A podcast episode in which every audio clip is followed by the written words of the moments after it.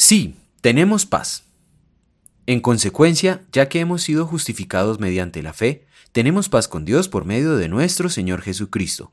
Romanos capítulo 5, versículo 1. Tenemos paz. Eso es lo que Pablo escribió. Es una declaración audaz, porque a menudo parece que la paz es lo último que tenemos. Tú o alguien cercano a ti acaba de dar positivo por COVID. Te despidieron.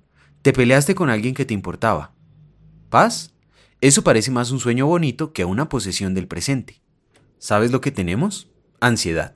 De hecho, los expertos dicen que tenemos una epidemia de ansiedad. Algunas estadísticas dicen que casi el 40% de las adolescentes sufren algún tipo de trastorno de ansiedad. Los adultos jóvenes van a consejería y reciben drogas contra la ansiedad más que nunca. Es trágico. ¿Entiendes por qué? Debido a la bendición que la ansiedad saca de nuestro corazón y nuestra vida.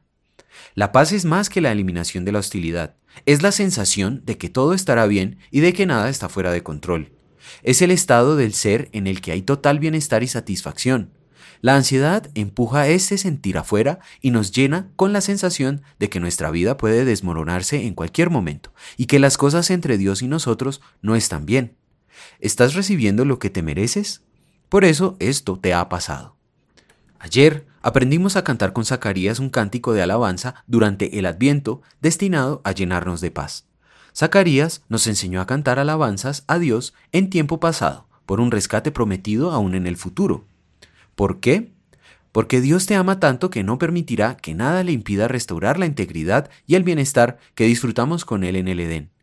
Por eso, en el nacimiento de nuestro Salvador, Dios envió a sus ángeles a cantar, paz, cuando Jesús resucitó, después de pagar por el pecado que hizo añicos nuestra paz con Dios, dijo, la paz sea contigo. Aquí el Señor envía a Pablo a predicarnos. Dios demuestra su amor por nosotros en esto. Cuando aún éramos pecadores, Cristo murió por nosotros. Sí, Dios envió a su Hijo a morir por nosotros cuando aún éramos pecadores, para restaurarnos a Él. Ahora, ¿qué significa para ti y para mí esto que hizo? Significa que tenemos paz con Dios por medio de nuestro Señor Jesucristo. Tenemos paz con Dios, pase lo que pase. Disfruta tu paz. Oremos. Querido Jesús, eres nuestra justicia y paz.